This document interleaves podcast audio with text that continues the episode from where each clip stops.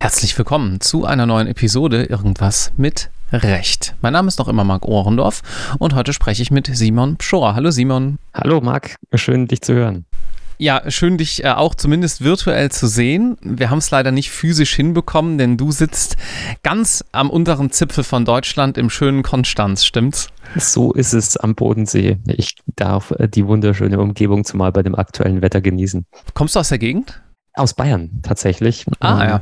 Ähm, ich bin gebürtiger Regensburger und zum Studium nach Konstanz gewechselt und sozusagen da hängen geblieben. Hängen geblieben, verstehe, ja. Und Referendariat hast du dann auch in der Gegend gemacht? Korrekt, ich habe äh, zwei Semester in Regensburg studiert, dann in Konstanz äh, Studium beendet und dann Referendariat im Landgericht Konstanz gemacht. Mhm. Du bist auch auf Empfehlung eines anderen Gastes hier aus dem Podcast hier so reingerutscht sozusagen und äh, bildest jetzt den dritten Teil des Gerichtsspezials, wobei so viel können wir glaube ich schon vorwegnehmen, wir nur teilweise über deine richterliche Tätigkeit sprechen, weil du sehr sehr vielseitig unterwegs warst und bist und eine ganz, man kann es wahrscheinlich schon am Titel nachher sehen, äh, besondere Position inne hast. Du bist nämlich auch Abgeordneter Praktiker. Wir werden ja. nachher ähm, beleuchten, was das genau ist. Aber fangen wir mal am Anfang an. Sozusagen, wir überspringen mal das Referendariat. Das war bestimmt sehr, sehr schön mhm. äh, am Bodensee. Und dann, warum bist du ein Richter geworden? Es gibt eine kurze und eine lange Geschichte. Die, die kurze Geschichte, weil ich das schon immer wollte. Okay. Ähm, weil das tatsächlich mein beruflicher Traum war, den ich erfreulicherweise habe äh, verfolgen können. Die lange Geschichte ist, ich war im Referendariat am Amtsgericht Villingen-Schwenningen äh, bei der Stra dortigen Strafrichterin äh, zugewiesen. Die äh, Kollegin war Assessorin zu dem Zeitpunkt und als mein zweites Star anstand, musste sie wechseln zur mhm. Staatsanwaltschaft. Mhm. Und im Februar, also kurz nach den schriftlichen Prüfungen, habe ich eine Nachricht von ihr bekommen, man suche Nachfolger, ob ich denn nicht Interesse hätte an, an der Stelle. Und wenn, wenn ich das hätte, dann würde man sich mit dem Direktor beim Justizministerium für mich einsetzen. Mhm. Dann habe ich gesagt, äh, ja, so gerne. Äh, zu diesem Zeitpunkt sagt es ja gerade schon, habe ich meine schriftlichen Noten noch nicht gewusst und damit wie jeder andere auch Panik geschoben und äh, mich sozusagen an jedem Strohhalm festgeklammert geklammert, ob schon das eben kein gefühlter Strohhalm war, sondern eigentlich eine ganz, ganz äh, tolle Chance, weil ich die Stelle eben als Referendar schon mal gesehen hat, gewusst habe, was da Gegenstand ist und mir das sehr gefallen hat. Dort am Amtsgericht Villingen-Schwenningen zumal relativ großes Amtsgericht dafür, dass es ähm, ländlicher Raum ist. Mhm einen richtig, richtig tollen KollegInnenkreis noch immer. Äh, liebe Grüße nach Villingen. Das ist wirklich ein, ein ganz, ganz netter Haufen gewesen, sodass für mich eigentlich diese Entscheidung sehr, sehr einfach war. Ich da zugeschlagen habe und es dann tatsächlich auch geklappt hat, dass ich äh, kurz vor der mündlichen Prüfung ein Bewerbungsgespräch hatte. Mhm. Das äh, war doch dann wahrscheinlich äh, aufregend einerseits und auf der anderen Seite auch relativ beruhigend schon zu wissen, naja, mit hoher Wahrscheinlichkeit wird das jetzt hier schon was. Absolut. Ähm, also ich, ich glaube, es hat meiner mündlichen Prüfung nicht geschadet. Im, Im, Gegenteil, äh, weil ein Teil des Aktenvortrags ein Fall war, der sich auf dem Papier nicht ordentlich geradeaus hat lösen lassen. Ach, herrlich weil ich tatsächlich den Bearbeitungsvermerk zu streng genommen habe. Ähm, und dann habe ich mir gedacht, mein Gott, so schlimm kann es nicht werden. Stell dich dahin, erzähl, was dir einfällt zu der Lösung. Und das äh, war dann für den Prüfungsausschuss, ob schon äh, eben nicht die geplante Lösung, so überzeugend, dass sie gesagt haben, okay, passt. Das ist ganz schön, ne? dass man ähm, das auch mal hört, finde ich. Also das ist, das wird ja überall gesagt, aber ich finde, es fühlt sich nicht unbedingt so an, wenn man ins äh, Examen geht, dass es wirklich nicht auf die Lösung an sich ankommt, sondern ja. darauf, dass man ordentliche Präsentation hält und dass man entsprechend vertretbar sich auch als Juristenpersönlichkeit präsentiert. Könnte man das so sagen, aus deiner Sicht? Absolut, äh, das kann man so sagen, äh, zumal in der mündlichen Prüfung noch stärker als schriftlich, wobei ich äh, diesbezüglich auch gegenteilige Erfahrungen gemacht habe. In meinem zweiten Examen ähm, in einer öffentlich-rechtlichen Prüfung habe ich mich gegen die Lösung des VGH Baden-Württemberg entschieden. Das ist auch deutlich ähm, zum Ausdruck gebracht, dass mir zum einen die Lösung bekannt ist, zum anderen ich sie falsch finde, was beim Erstkorrektor zu einer äußerst mürrischen Reaktion geführt hat. Nämlich liegt weit außerhalb der Lösung des VGH Baden-Württemberg. Ähm, ich hatte allerdings den Vorteil, dass mein Zweitkorrektor am VGH Baden-Württemberg ähm, äh, Richter eines der zuständigen Senate war und dann in seinem Votum reingeschrieben hat, ähm, äh, ich hätte Mut und würde die Schwächen der Lösung des VGH aufzeigen und hat dann deutlich abweichend nach oben äh, ein zweites Votum abgegeben. Ah ja, interessant. Sag mal, du hast am Anfang gesagt, dir war schon immer klar, du willst Richter werden. Warum? Ähm, hattest du so eine abstrakte Vorstellung? Hattest du familiäre Prägungen oder wie kam das dazu? Also tatsächlich komme ich nicht aus einer Juristenfamilie. Für mich war äh, schon immer klar, ich möchte Jurist werden, weil das ein Beruf ist, bei dem Sprechen und äh, der Umgang mit deutscher Sprache eine große Rolle spielt und das kann ich gut. Ähm, mhm. Da, da habe ich ein Talent für und das macht mir Spaß. Richter werden zu wollen, war für mich deswegen klar, weil für mich sehr, sehr wichtig ist, nach Recht und Gesetz arbeiten zu können und nicht nach Interessen. Im Vergleich zum anwaltlichen äh, Tätigwerden. Genau.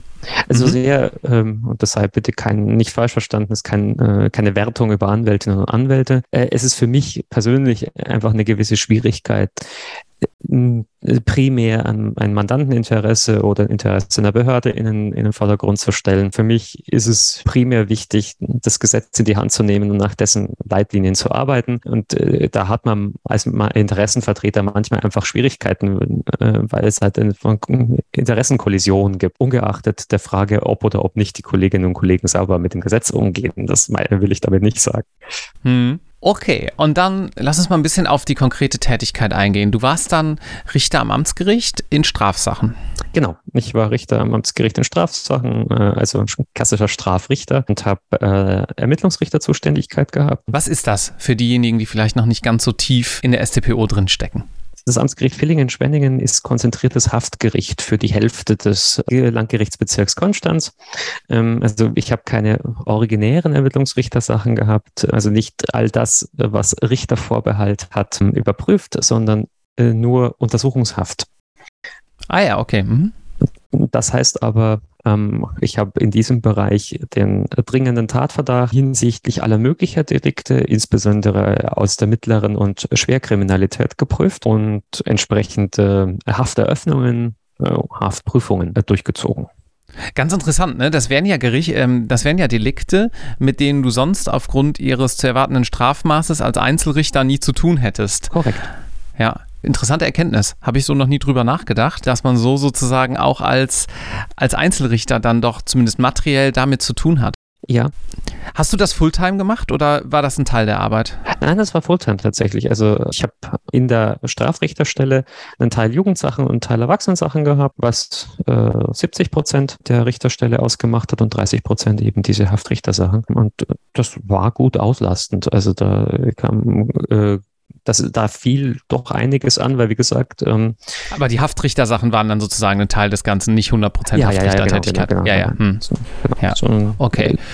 Aber wie gesagt, das ist eine schöne Tätigkeit und eine wirklich tolle Stelle gewesen, weil ähm, anders als viele Assessorenstellen ähm, nicht durch verschiedene Rechtsgebiete geschnitten oder äh, irgendwie so einen komischen Ordnungswidrigkeitenanteil, der sehr, sehr viel Arbeit machen kann, wenn man ihn ernst nimmt, sondern tatsächlich äh, konnte ich mich auf Strafrecht konzentrieren und habe da, würde ich sagen, relativ schnell dann auch einen stabilen Stand als Berufsanfänger gewonnen.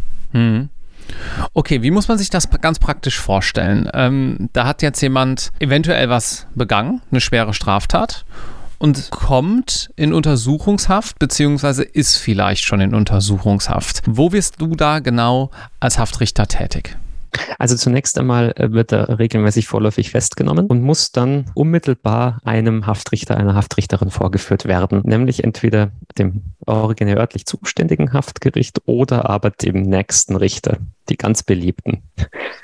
Weil er ja zum Beispiel auch woanders festgenommen werden kann, als Verfügbarkeit besteht und er sich aufhält, ja. Mhm. Oder dort, wo eben die originäre Zuständigkeit ist, äh, mhm. nämlich am Tatortgericht. Und diese, diese Vorführung vor den nächsten Richter ist deswegen so unglaublich unbeliebt, weil das äh, nicht selten auf Haftbefehlen äh, basiert, die man selber nicht erlassen hat, sondern die eben ein anderer Kollege, eine andere Kollegin teils quer durch die Bundesrepublik geprüft und den dringenden Tatverdacht bejaht hat. Und dennoch ist man als äh, nächster Richter vollständig für die Entscheidung verantwortlich, ob die Untersuchungshaft aufrechterhalten bleibt, außer Vollzug gesetzt wird oder möglicherweise der Haftbefehl aufgehoben wird. Also hm. ähm, auf Basis der Geschichte, die einem äh, im Rahmen der Vorführung berichtet wird, könnte man als nächster Richter sagen, boah, was der Kollege da quer durch die Bundesrepublik entschieden hat, ist ähm, so nicht haltbar. Hm. Was in der Praxis tatsächlich gewisse Abstimmungsschwierigkeiten bedeutet. Denn, wie gesagt, äh, da hat man regelmäßig nicht den Einblick in die Untersuchungsakte, die man normalerweise hat, wenn man eine Untersuchungshaft prüft. Dann ähm, muss es schnell gehen. Und das ist äh, so ein bisschen die, die Quintessenz beim Ermittlungsrichter, insbesondere beim Haftrichter, es muss schnell gehen. Große, umfangreiche Sachverhalte, äh, dicke Akten müssen sehr, sehr zeitnah äh, erfasst werden können, weil eben zwischen vorläufiger Festnahme und Vorführung durch den Haftrichter meistens wenige Stunden äh, mhm. vergehen. Und falls zwischen dem Zeitpunkt des Antrags auf Erlass des Haftbefehls und dessen Erlass oder Nichterlass. Kannst du da ein Beispiel für ein Verfahren nennen, abstrakt, worum es da so ganz konkret dann auch schon mal geht? Ich habe ein Verfahren gehabt gegen einen Rechtsanwalt, mhm. der sich an einem Schneeballsystem beteiligt hat und also an, also als, Anlageanwalt äh, aufgetreten ist und in dem Zusammenhang sehr, sehr große Geldmengen äh, von Mandantinnen und Mandanten veruntreut hat. Ging es um mehrere hunderttausend Euro, die da verschwunden sind. Ich hatte einen Totschlag, tatsächlich einen, äh, einen versucht und einen vollendeten Totschlag. Der vollendete Totschlag war weniger komplex. Der versuchte Totschlag wegen Rücktrittshorizont und äh, damit einhergehender psychischer Problematik des Beschuldigten tatsächlich nicht einfach zu prüfen, aber ganz, ganz häufig Betäubungsmitteldelikte. Betäubungsmittel mhm. in großem Volumen. Äh, wenn man sich beim Bundesgerichtshof Revisionsentscheidungen anschaut, dann ist das auch tatsächlich das größte Feld, ähm, in dem äh, die LGs in erster und ähm, der BGH dann in Revisionsinstanz äh, tätig werden. Bewaffnetes Handeltreiben mit Betäubungsmitteln war doch mit Abstand der größte Anteil derjenigen Delikte, weswegen äh, der Haftrichter zuständig ist. Wie geht es denn eigentlich den Beschuldigten in dem Moment? Wahrscheinlich ist das sehr unterschiedlich, aber wie, wie hast du die Menschen da angetroffen? Also das ist tatsächlich sehr unterschiedlich. Ähm, es gibt sehr abgebrühte Leute. Die sind aber die Seltenheit. Mhm. Es gibt psychisch offensichtlich betroffene, ähm, beeinträchtigte Menschen. Das merkt man meines Erachtens auch relativ schnell. Nicht welche Krankheit, ich meine, ich bin kein Psychologe, ich kann nicht äh, diagnostizieren, aber ähm, man lernt ähm, diejenigen Fälle zu erkennen, in denen man möglicherweise eine Diagnose einholen sollte. Mhm. Und das ist relativ früh ähm, und das meines Erachtens auch schon als Haftrichter ähm, dafür zu sorgen hat, dass da ähm, entsprechende Schritte gegangen werden. Und die, die absolute Mehrheit ist erstens redselig, zweitens erklärungsbedürftig, drittens panisch. Okay. Hm. Das ist eine, also das ist natürlich für die Verfolgungsbehörden nett. Hm. Äh, aus der staatsanwaltlichen Perspektive gesprochen. Es ist aber für, die, für den Rechtsstaat und den Rechtsschutz eine schwierige Situation. Denn die Leute reden nicht selten mehr, als sie sollten. Mhm. Und das, ob schon man in der Situation, äh, eine Vorführung vor den Haftrichter zwingend verteidigt ist. Mittlerweile mhm. ja erfreulicherweise ähm, schon äh, bei der Vorführung selbst, nicht erst nach Haftbefehlserlass. Wie das nach alter Rechtslage war, seit der Reform des 140 StPO, ist klar, schon im Gerichtssaal beim Haftrichter gibt es einen Verteidiger, ob der jetzt nun da ist oder nicht, der kann den Mandanten, die Mandantin beraten. Aber dieses vom Schweigerecht Gebrauch machen, ist eine Hürde, die überraschend hoch ist. Hm. Psychologisch. Hm. Und es gibt wirklich viele, viele, viele Beschuldigte, die das dringende Bedürfnis haben zu reden. Mhm. Und sei es noch so sehr sich um Kopf und Kragen. Ja, das ist interessant. Das ist ja auch tatsächlich, wenn man irgendwie jetzt mal in einem lockereren Umfeld auf Partys oder so gefragt wird, sag mal, was wäre eigentlich, wenn mir folgendes und jenes passiert, dann muss ja der erste Rat eigentlich immer sein, erstmal einfach gar nichts sagen. Ja. Und ich verstehe das aber natürlich, dass gerade beim Haftrichter auch dann ähm, entsprechend die, die Location, du wirst irgendwo vorgeführt, ähm, du bist da zum ersten Mal, du bist da nicht so mit vertraut und du abstrahierst vielleicht ja auch nicht so sehr, dass das jetzt nicht ein dauerhaftes ins Gefängnis gehen wäre, wenn du in U-Haft kommst, sondern entsprechend U-Haft. Ja, aber als Laie ist das wahrscheinlich oftmals nicht ganz so verständlich. Ja, und es ist Gericht dem er vorgeführt mhm. wird. Also äh, es ist schon äh, mit der, der, auch mit der Aufgabe, aber auch mit der ähm, Erfahrung verbunden, dass da jemand einem gegenüber sitzt, der in seiner unabhängigen Funktion als Gericht über die Verhaftung oder Nichtverhaftung zu befinden hat. Und das wird von vielen Beschuldigten schon so als vorweggenommene Hauptverhandlung äh, mhm eingestuft. Aber wie gesagt, also im, im Regelfall ist das, was ich da gehört habe, selten produktiv gewesen für mhm. die Beschuldigten, also aus, aus rein beschuldigten Interesse heraus. Ist selbstverständlich kommt es immer mal wieder vor, dass äh, einem äh, soziale Umstände berichtet werden, die den Haftgrund entfallen lassen. Äh, gerade dann, wenn der Haftbefehl auf Fluchtgefahr gestützt ist. Da kann tatsächlich mal was wirklich Interessantes äh, berichtet werden. Aber Einlassungen zum dringenden Tatverdacht sind ganz, ganz regelmäßig ähm, zu der Täterschaft verwertbar. Hm, hm. Wir gehen gleich noch ein bisschen darauf ein, dass du ja im Anschluss auch als Staatsanwalt tätig äh, warst. Was mich aber interessieren würde ähm, zunächst ist, kannst du dich noch daran erinnern, wie du die Staatsanwaltschaft damals gesehen hast, als du noch richterlich tätig warst? Wie war so dein Blick auf die Kolleginnen und Kollegen? Also ähm, die Besonderheit als äh, Strafrichter ist, dass man von den Kolleginnen und Kollegen selten irgendwas mitbekommt, weil man sehr, sehr viele Referendarinnen und Referendare in der Sitzung hat, mhm. Mhm. als SitzungsvertreterInnen der Staatsanwaltschaft, was äh, schön und zugleich herausfordernd ist, weil man erstens irgendwo eine Form von Ausbildung mitmacht und äh, nicht selten ähm, unbefangene und äh, von, von Eigeninteressen äh, unbenommene Sitzungsvertretungen erlebt. Mhm. Das hat aber den Nachteil, dass man eben ähm, in schwierigen Sachen sich möglicherweise jemanden wünscht, der äh, auch Berufskollege, äh, Berufskollegin ist auf der äh, Seite der Staatsanwaltschaft und die Flexibilität in der Sitzung manchmal ähm, ein bisschen schwierig ist, Thema Einstellungen. Da ist mhm. manchmal halt einfach mit dem Berufskollegen, Berufskollegin einfacher, aber Außerhalb dessen hat man auch Kontakt mit der Staatsanwaltschaft, nämlich insbesondere am Telefon. Das kann ich jedem Anfänger, jeder Anfängerin echt empfehlen. Nehmen Sie das Telefon in die Hand und rufen Sie die Leute an.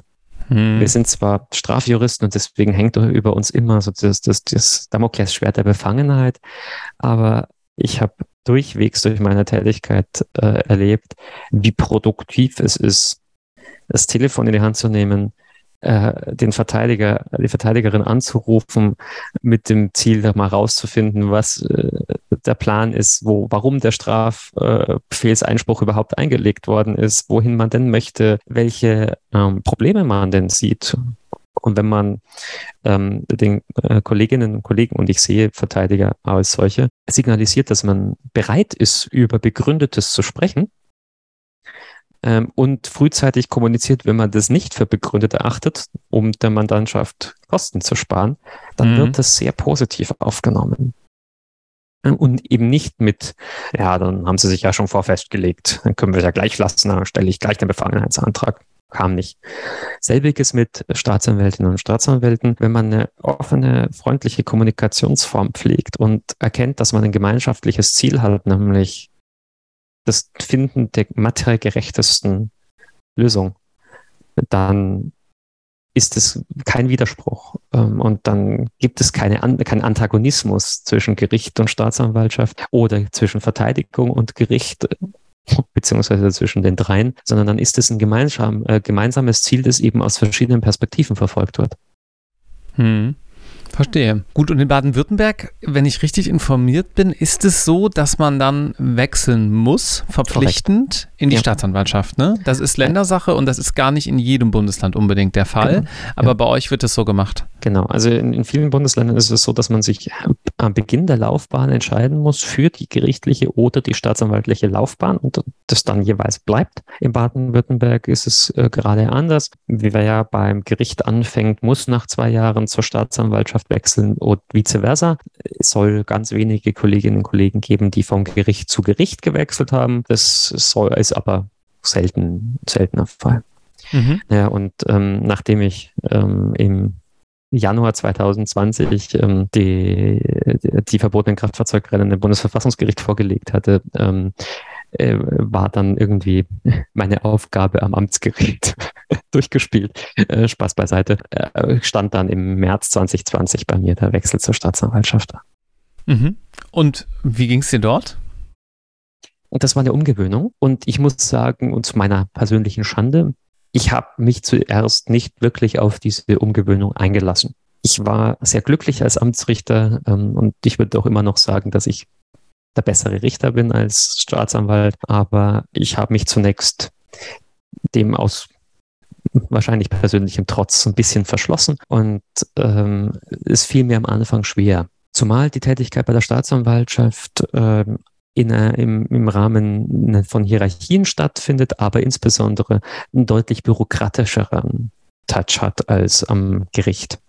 Mhm. Viele der äh, Aufgaben, die man bei Gericht abgenommen bekommt durch äh, Geschäftsstellen, gesch äh, muss man als Staatsanwalt selber machen, was einem, wenn man sich darauf einlässt, anders als ich, lehrt, sehr genau und präzise Arbeitsanweisungen in Schriftform zu erteilen, Klammer auf Verfügungen, Klammer zu. Mhm. Und das ist, ein, ist eigentlich ein Gewinn. Aber wie gesagt, äh, am Anfang wollte ich das nicht so sehr als Gewinn sehen. Erfreulicherweise hatte ich eine strenge, aber geduldige Oberstaatsanwältin als Abteilungsleiterin, die äh, mich dazu gezwungen hat, ähm, mich darauf einzulassen. Und so sehr äh, ich ihr da am Anfang Schwierigkeiten bereitet habe, an dieser Stelle noch meine Entschuldigung. so sehr hat sie mir unglaublich viel beigebracht auf dem Weg, äh, bis ich das dann nicht nur akzeptiert, sondern dann auch verinnerlicht habe. Hm. Okay, und wie sieht die Anwalt, äh, die, wie sieht die Arbeit als äh, Staatsanwalt dann aus? Also klar, du hast schon gesagt, viele Verfügungen, relativ viel im Büro, aber wahrscheinlich ja auch noch mehr als das. Ja, also die staatsanwaltliche Arbeit ist halbe halbe Büro und Gerichtspräsenz. Mhm bei mir war es ziemlich halbe halbe. Mit der Besonderheit verbunden, dass äh, im März 2020 natürlich Corona eingeschlagen hat und hm. erst einmal alles auf den Kopf gestellt hat, äh, einschließlich einer längeren Quarantänephase meiner Abteilungsleiterin. Also es war äh, alles ein bisschen wild, was vielleicht auch zu meinem persönlichen Trotz beigetragen hat. Äh, die Tätigkeit bei der Staatsanwaltschaft ist eine ähm, verfahrensleitende und strukturierende Arbeit ich habe sehr früh Kontakt mit Polizistinnen und Polizisten.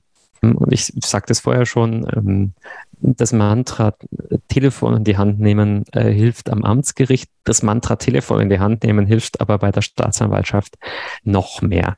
Äh, insoweit ähm, hat mir der leitende Oberstaatsanwalt der Behörde auch da nochmal einen richtigen Schubser gegeben und gesagt, du äh, nimm doch das Telefon in die Hand, bevor du lange Verfügungen schreibst, rede mit den Leuten vorher. Mhm. Äh, die verstehen es häufig besser und das gilt gerade für Polizistinnen und Polizisten. Hier hilft die persönliche, der persönliche Kontakt mit der Staatsanwaltschaft, um frühzeitig das Verfahren in die richtige Richtung zu lenken. Es beginnt schon ganz am Anfang bei der Einleitung von Ermittlungen. Es beginnt insbesondere dann, wenn man vertieft äh, in die Strukturierung einer Untersuchungshaft einsteigt. Ähm, und ich habe relativ zügig den Ruf äh, erarbeitet, für Polizistinnen und Polizisten sehr einfach erreichbar zu sein und äh, eine Ansprechperson, wenn, wenn, wenn man mal nicht weiter weiß. Mhm. Und äh, darauf bin ich tatsächlich stolz, weil ich glaube, dass das eine ganz gute ähm, Arbeitseinstellung ist. Man kann sich vermeintlich viel Arbeit sparen, wenn man nur die Telefonate entgegennimmt, für die man originär zuständig ist und für die das unbedingt notwendig ist. Das ist vermeintlich so. Diese Arbeit kommt später, wenn man feststellt, dass alles nicht gepasst hat. Hm. Dass die ganze Ermittlungsarbeit schiefgegangen ist, weil man in, in völlig falsche Richtungen gedacht hat. Als Beispiel, ich hatte ein Verfahren, bei dem mich ein junger Polizist ähm, angerufen hat, der mit dem Votum der Kripo nicht zufrieden war. Der hat gesagt, ich habe hier einen Fall auf den Tisch, da ging es um Gewalt in der Beziehung. Das äh, sah mir doch schwer nach einer Vergewaltigung aus. Äh, tatsächlich war da Gewalt und sexuelle Handlungen im Spiel. Es wäre sogar nach altem Recht eine Vergewaltigung gewesen, aber erst recht nach der Nein heißt Nein-Lösung. Und äh, der hat es äh, der Kripo vorgelegt zur Abgabe des Verfahrens und die Kripo hat gesagt, sehen wir hier nicht. Das ist ja in der Beziehung. Ups. Mhm. Ähm, und der, diese, der Konflikt und der Zusammenhang zwischen der sexuellen Handlung und der Gewalt, sieht man nicht und überhaupt, ähm, da würde was aufgebauscht werden. Äh, und ich habe mir den, den, Vorgang eben frühzeitig angeschaut und gesagt, Moment, äh, da ging es um die Frage der Einwilligungsgrenzen. Wie viel sexuelle Handlung war noch ähm, konsensual und wie viel sexuelle Handlung war abgenötigt. Und damit äh, haben wir sehr wohl äh, Vergewaltigungsermittlungen führen dürfen und müssen. Und es wurde dann ein äh, insgesamt sehr, sehr schwieriger Fall, der sehr gut aufgehoben war bei der Kripo. Wenn ich frühzeitig gesagt hätte, ja, jetzt machen Sie mal Ermittlungen, legen Sie mir die Akte vor und ich schaue es mir dann an, wenn Sie fertig sind, äh, wäre das schiefgegangen. Hm. Das heißt, Kommunikation ist sehr, sehr wichtig. Du hast ja. gerade schon angedeutet, ähm, schwieriger Fall. Hat das auch damit zu tun, dass es juristisch herausfordernd ist oder liegen dann da die Herausforderungen tatsächlich eher in der Ermittlungsarbeit und in den Fakten? Äh, sowohl als auch. Gibt beides.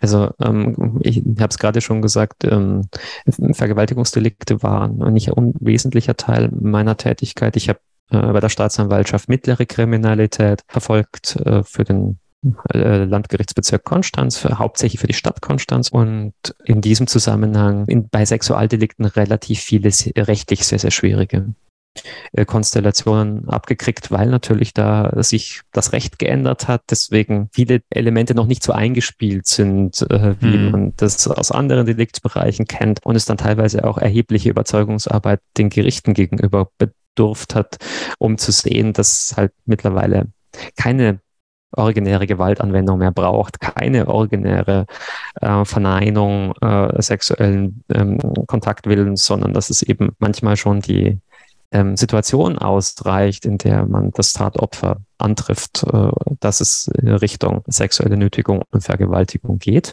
weil eben der sexuelle Übergriff als Grundtatbestand jetzt ganz neue und ganz andere äh, Struktur hat, bis hin zur Vergewaltigung über das Internet ohne persönlichen Kontakt einen ganz schwierigen Fall gehabt. Äh, Täterschaft sitzend in London, äh, Tatopfer äh, in der Schweiz und in Konstanz, sodass wir auch noch örtliche Zuständigkeitsfragen, Fragen in Anwendbarkeit deutschen Strafrechts hatten. Dann gibt es immer wieder mal Fälle, die irgendwie im zivilrechtlichen Miteinschlag haben, gerade im Betrugsbereich, mhm. das nicht so einfach ist. Aber ein großer Teil bei der Staatsanwaltschaft ist Faktenermittlung und ähm, Strukturierung eben dieses Erkenntnisprozesses, bis ich irgendwann mal einen Sachverhalt habe, den ich subsumieren kann. Beispielsweise haben wir hier einen Räuber, äh, einen besonders schweren Räuber verfolgt, der Supermarktkassen überfallen hat mhm. äh, mit einer Gasdruckpistole über den Sommer 2020 hinweg äh, insgesamt ähm, sieben Taten. Ähm, so eine richtige Serie geworden. Und da war, also die, die Subsumption war relativ einfach. Äh, ging dann später noch um die kleine Frage, ob seine Gasdruckpistole denn wirklich geladen war und, mhm. oder falsch geladen war und, und äh, ob eine Pistole als Schlagwerkzeug möglicherweise auch ausreicht. Klassiker. Ab, genau, also re relativ klassischer Examenstoff. Mhm. Und, ähm, was aber wirklich ekelig war, ist, ihn überhaupt zu fassen zu bekommen, äh, weil es sich später herausgestellt hat, dass er von der Schweiz aus ähm, agiert hat und immer mal wieder nach Konstanz gekommen ist äh, und Drogenabhängiger gewesen ist, der sich auf die Art und Weise sein Geld hat verdienen müssen, mhm. nachdem Corona äh, seinen Job auf dem Bau zum Erliegen gebracht hatte. Mhm. Mhm. Und äh, da haben wir dann ein Fahndungskonzept entwickelt, haben äh, Supermärkte in Konstanz mit äh, Videoüberwachung ausgestattet, um etwaig äh, Taten dann auch dokumentieren zu können und möglicherweise einen Anhaltspunkt äh, für die Täteridentität zu bekommen, Bild, mit dem er fanden kann. Und äh, das Fahndungskonzept war dann am Ende erfolgreich. Wir haben Polizeistreifen in der Nähe von äh, möglichen Tatobjekten positioniert und äh, in einem der Tatobjekte in einem Baumarkt hat ihn dann ein äh, Mitarbeiter aufgehalten. Ein anderer Mitarbeiter, eine Mitarbeiterin hat die Polizei verständigt und er konnte dann auf der Straße vor dem äh, Baumarkt festgenommen werden. Mhm. Also nicht ganz auf frischer Tat, aber ihr habt zumindest äh, die Perso Person identifiziert und dann äh, festnehmen können. Ja, also ähm, ich würde sogar sagen, das war noch frische Tat im Rechtssinne. Ähm, er hatte tatsächlich auch noch ähm, Tatbeute und äh, Waffe dabei. Ja, ähm, okay, gut, dann. es war wirklich, äh, es, es, war wirklich auf der Straße davor. Mhm. Er hat noch versucht, die, die Tatwaffe unter einem LKW loszuwerden, und, äh, was ihm nicht gelungen ist. Ähm, das also war, war wirklich äh, sehr, sehr solide auf die Art und Weise. Also gab dann insgesamt siebeneinhalb Jahre Freiheitsstrafe äh, und einen soliden Vorwegvollzug, ähm, Unterbringung in einer äh, Entziehungsanstalt. Mhm. Jetzt wundert mich hier eine Sache, wenn du das alles so erzählst, wenn ich das so sagen darf. Und zwar, wir haben uns kennengelernt und hast du gesagt, ja, jetzt bin ich Abgeordneter Praktiker. Erstens musst du gleich erklären, was das ist, aber vorweg eine Frage. Warum bist du, nee, du musst es zuerst erklären, sonst versteht man es nicht. Was ist ein Abgeordneter Praktiker? Ein Abgeordneter Praktiker ist ein Vollzeitdozent an der Uni. Und warum bist du nicht wieder Richter geworden, nachdem du das so gerne gemacht hast? Also zum einen hat sich seitens äh, des Landesjustizministeriums keine Stelle aufgetan. Das war aber, würde ich sagen, gar nicht so sehr prägend, ähm, sondern ich habe schon vor meiner Justiztätigkeit damit geliebäugelt äh, zu promovieren und habe äh, durchgehend durch die Justiztätigkeit äh, Veröffentlichungen gemacht und Kontakt zur Wissenschaft gehalten. Ähm, und äh, ich habe mir, hab mich dazu entschlossen, es zu probieren, auf diese Art und Weise eine Promotion machen zu können hm. und zurück in die Wissenschaft zu gehen, in Anführungszeichen. Mir macht es große Freude zu unterrichten. Ich habe mhm. Referendarsunterricht gemacht durch meine vier Dienstjahre äh, im aktiven Dienst und ähm, habe dann mit der Abordnung die Möglichkeit bekommen, den Unterricht dann auch von einem größeren Auditorium zu machen, was mir wirklich, wirklich großen Spaß macht. Sag mal jetzt eine ganz trockene Frage, aber wenn du Abgeordneter Praktiker bist, dann bist du aber weiterhin sozusagen nach der Ursprungsbesoldung eingeordnet und auch gar nicht an der Uni angestellt, nehme ich an, ne? Korrekt. Und ich bin weiter Staatsanwalt. Ah ja, interessant. Das ist ja gar nicht, gar nicht so schlecht. Im Gegenteil. ja. Wenn man äh, zynisch sein möchte, würde man sagen, ich habe eine Luxuspromotion. Ja. Ähm, also im Vergleich zur klassischen wissenschaftlichen MitarbeiterInnenstellen bin ich unabhängig beschäftigt, sicher, unbefristet und deutlich besser bezahlt. Ja. Also ähm, tatsächlich aus meiner Warte ist das für mich ein großer Vorteil. Die Lehrverpflichtung, die damit einhergeht, ist erheblich, das muss man auch sagen. Ähm, aber das bekomme ich gebacken. Hm. Das lässt sich machen und ich habe wirklich genug Zeit, um nebenher Forschung äh, zu machen. Also im Vergleich zum klassischen äh, Ich bin Hanna äh, geht es mir sehr gut. Mhm. Interessant. Das heißt, guck mal, da haben wir doch eine interessante Nische wieder gefunden. Du hast nach vier Jahren praktischer Tätigkeit dich im Prinzip entschlossen zu promovieren ja. und zu dozieren und kannst das machen, weil es eben da unten in Konstanz, äh, in Konstanz, Konstanz sagt man ja hier, aber äh, ich äh, habe mich mal angeglichen. Du schüttelst auch schon genau. den Kopf. Genau, also äh, wer in Konstanz Konstanz sagt, äh, kann gleich wieder gehen.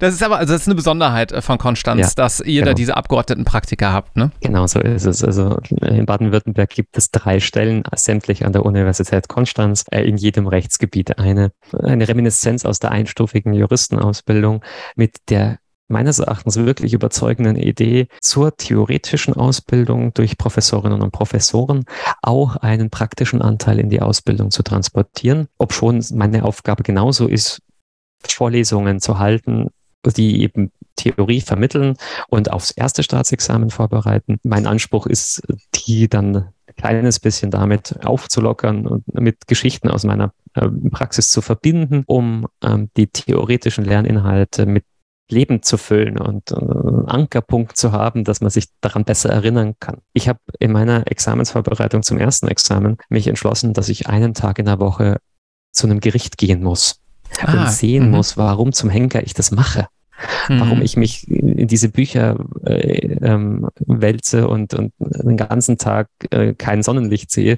Ähm, ich brauchte eine, einen Anknüpfungspunkt und ich würde gerne für meine Studierenden ähm, so ein bisschen äh, ähnlich sein und einen ähnlichen Anknüpfungspunkt bieten. Warum machen wir, sie das eigentlich? Das sind doch schöne Schlussworte. Vielen Dank, Simon, dass du deinen wirklich sehr interessanten Lebensweg äh, mit mir und den Zuhörenden geteilt hast. Danke dir für, äh, für die Einladung. Tschüss.